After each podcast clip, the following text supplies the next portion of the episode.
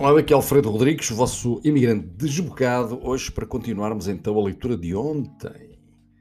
Uma noite de perseguições, sequestros e tiros.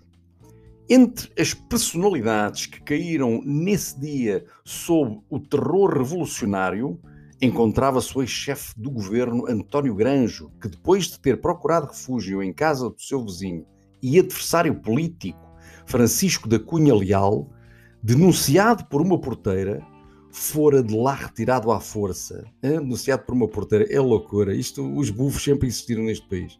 Continuando. Cunha Leal solicitara a intervenção de um oficial revolucionário, o capitão Henrique de Sousa Guerra, que lhe prometera que a correria de imediato, imediato da sua casa.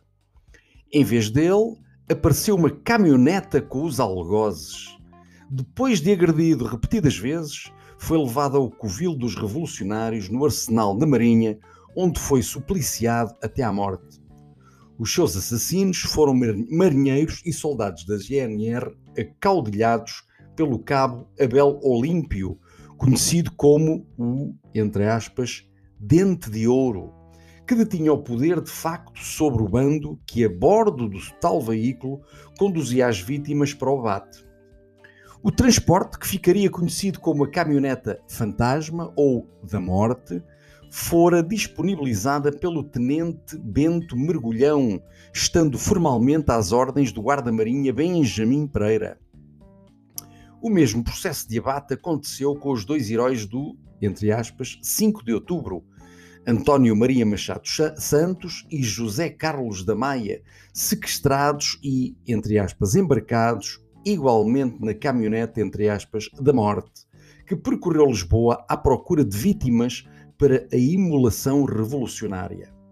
Carlos da Maia foi também levado ao arsenal, onde acabou executado pelas costas com um tiro na nuca, e Machado Santos nem lá chegou, pois foi assassinado no percurso em plena Avenida Almirante Reis, próximo do Intendente. Cunha Leal, que só à força se tinha separado de Granjo, fora ferido por três tiros e ficara em estado crítico. Mas nada parecia satisfazer a canalha sem escolote, inebriada pela atmosfera de, entre aspas, tomada da Bastilha. Inspirada provavelmente pelos relatos de episódios semelhantes das guerras civis, protagonizadas pelos comunistas por essa Europa fora, e de que a batalha e a bandeira vermelha se faziam arautos. Várias seriam ainda as vítimas dos assassinos, sem que os oficiais responsáveis pelo golpe tivessem conseguido ou querido detê-los. Entre elas foram executados o capitão de fragata Carlos Freitas da Silva, ex-chefe de gabinete de Carlos da Maia e o coronel Alexandre Botelho de Vasconcelos. No mesmo dia foi também assassinado o taxista Carlos Gentil, que não se coibiu de criticar desassombradamente os crimes na taverna do Constante, na rua Anchieta, ao lado da livraria Bertrand. Denunciado por um bufo, foi arrastado para fora por uma canalha revolucionária e linchado no meio da rua. Sintomaticamente, José Júlio da Costa, o assassino de Sidónio Pais, fora libertado do Hospital Miguel Bombarda por um bando de cerca de três centenas de arroaceiros armados. Segundo Rocha Martins, José Júlio da Costa estaria protegido com a conivência do governo emergente por um grupo de militantes, entre aspas, democráticos, onde pontificavam, entre aspas, Francisco Ferreira de Macedo, António Rodrigues, irmão de Daniel e Rodrigo, e Manuel Leite Maciel, que dão ao matador de Sidónio certas quantias para os seus gastos, como se quisessem agradecer-lhe o rendoso emprego no governo ultramarino ou pretendessem calar-lhe a boca, não fosse denunciar contactos mais chegados. Fecha aspas. António José de Almeida, informado, como vimos, por Agatão Lança dos crimes, ficara completamente desvairado.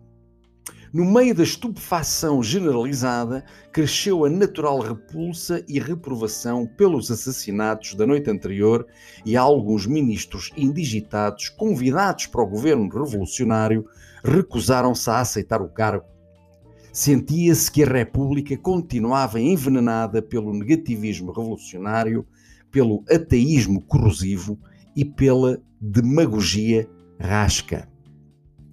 Teorias da conspiração ou alijar responsabilidades.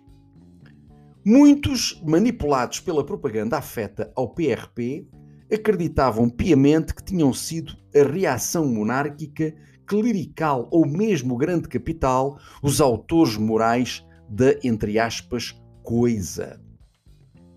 E bem alicerçado em quem detinha o verdadeiro poder de influência, seria esse o mito conspirativo que ficaria para a história.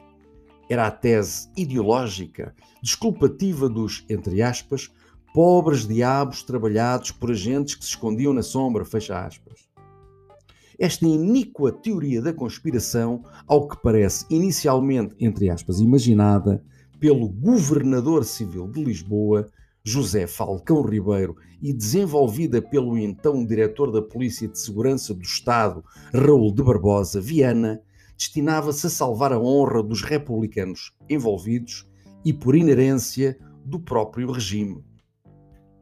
Nos dias de hoje, aquela narrativa ainda é acalentada por fundações e associações envolvidas ativamente no reescrever da história, tendo o argumento sido recuperado numa torpe versão televisiva difundida há alguns tempos, a procurar atirar areia para os olhos dos incautos portugueses.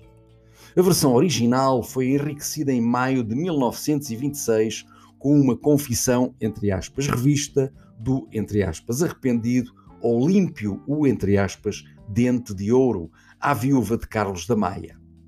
No depoimento, Olímpio envolvia a, entre aspas, patralhada, nomeadamente o padre ex-pensionista Maximiliano de Lima, seu conterrâneo, e de que alguns suspeitavam ter ligações ao tenente-coronel Joaquim Marreiros, diretor da Polícia Política e, entre aspas, outubrista, confesso. E para enriquecer o, entre aspas, embrulho conspirativo, não faltavam, claro, vários, entre aspas, capitalistas, entre eles Alfredo da Silva. O objetivo da conjura, de acordo com a nova versão posta a circular, teria sido, entre aspas, vingar o regicídio e a implantação da República, fecha aspas. Assim o afirmaria igualmente ao Diário de Notícias em 19 de janeiro de 1923 o ex-diretor da Polícia de Segurança do Estado, Barbosa Viana. Mas, segundo relata Raul Brandão em Memórias, Val de Josafate, também António José de Almeida dizia, entre aspas, estar cada vez mais desconfiado que o dedo de Espanha andou no 19 de outubro. Na mesma onda escreveu o reviralhista Afonso Bourbon e Menezes, quando em 1929 publicou Os Crimes de 19 de Outubro, Revelações e Interrogações Sensacionais. Na sua lógica jacobina, retoma a confissão do cabo Olímpio apresentado, perdão, apresentando como mandantes o monárquico Gastão de Melo de Matos e o padre Lima, que com, entre aspas, dinheiros de Espanha, fecha aspas, teriam pago ao, entre aspas, dente de ouro.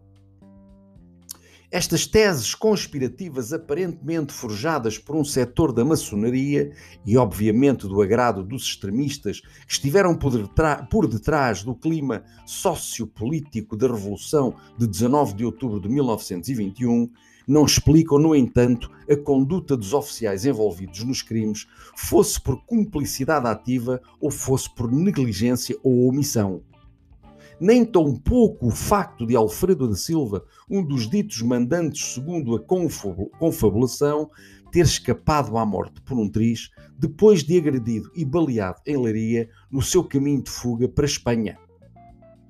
Como não parece terem sido os cabos Abel Olímpio e Manuel José Carlos e o sargento Heitor Gilman os únicos assassinos materiais o cabo Manuel Carlos sempre manteve que os mandantes dos crimes tinham sido oficiais, tendo fornecido os seus nomes durante o processo judicial em que o coronel António Oscar de Fragoso Carmona fora o promotor. Com efeito, lida a sentença, o entre aspas dente de ouro, secundado pelo marinheiro José Félix, dirigiu-se ao comandante José de Freitas Ribeiro, revolucionário do sangrento 14 de maio de 1915, gritando-lhe que, entre aspas, a autoridade, a autoridade moral tem você para nos condenar. Você não se lembra de me ter mandado assassinar o comandante Nunes da Silva? Fecha aspas referia-se ao episódio em que o capitão de mar e guerra Joaquim Nunes da Silva, quando comandava o navio, o navio Almirante Reis, sofrera uma tentativa de execução durante a Revolução de 14 de maio de 1915, tendo sucumbido aos ferimentos. A insurreição do 14 de maio foi provavelmente a mais sanguinolenta de toda a história da República e fora curiosamente liderada por três antigos monárquicos apoiantes de João Franco, entretanto adesivados à República pela antecâmara da maçonaria, José Norton de Matos, Jaime Leote do Rego e José de Freitas Ribeiro. Pesadas as várias hipóteses, julgo que será bem mais plausível encontrar na raiva e na frustração da canalha acho solta, estimulada pela humilhação sofrida às mãos do sidonismo pelos marinheiros e manipulada por jornais e agentes agitadores que sabiam bem o que faziam, o motivo e a razão para toda aquela infâmia. Afinal, Machado Santos e Carlos da Maia, tal como o seu ex-chefe de gabinete Freitas da Silva e o coronel Alexandre Botelho de Vasconcelos, tinham sido apoiantes de Sidónio. E Granjo, que pouco antes enfrentara a ralé nas ruas, era chefe do único partido que conseguira ganhar nas urnas aos, entre aspas, democráticos. Também não é despiciando recordar igualmente o, entre aspas, aviso que os comunistas lhe tinham feito no Bandeira Vermelha de 7 de maio de 1921 entre aspas, todos sabemos o resultado que nos deu o tal comércio livre decretado pelo governo de António Granjo, porque é preciso que os governos fiquem sabendo de uma vez para sempre que não é impunemente que tripudiam com a avalanche enorme de trabalhadores. Bom, ficamos por aqui hoje. Amanhã continuaremos a leitura. Um forte abraço, espero que tenham gostado. E para ti, que eu sei que não gostaste, só te posso recomendar que vade inazinun Pervenit. Forte abraço e até amanhã.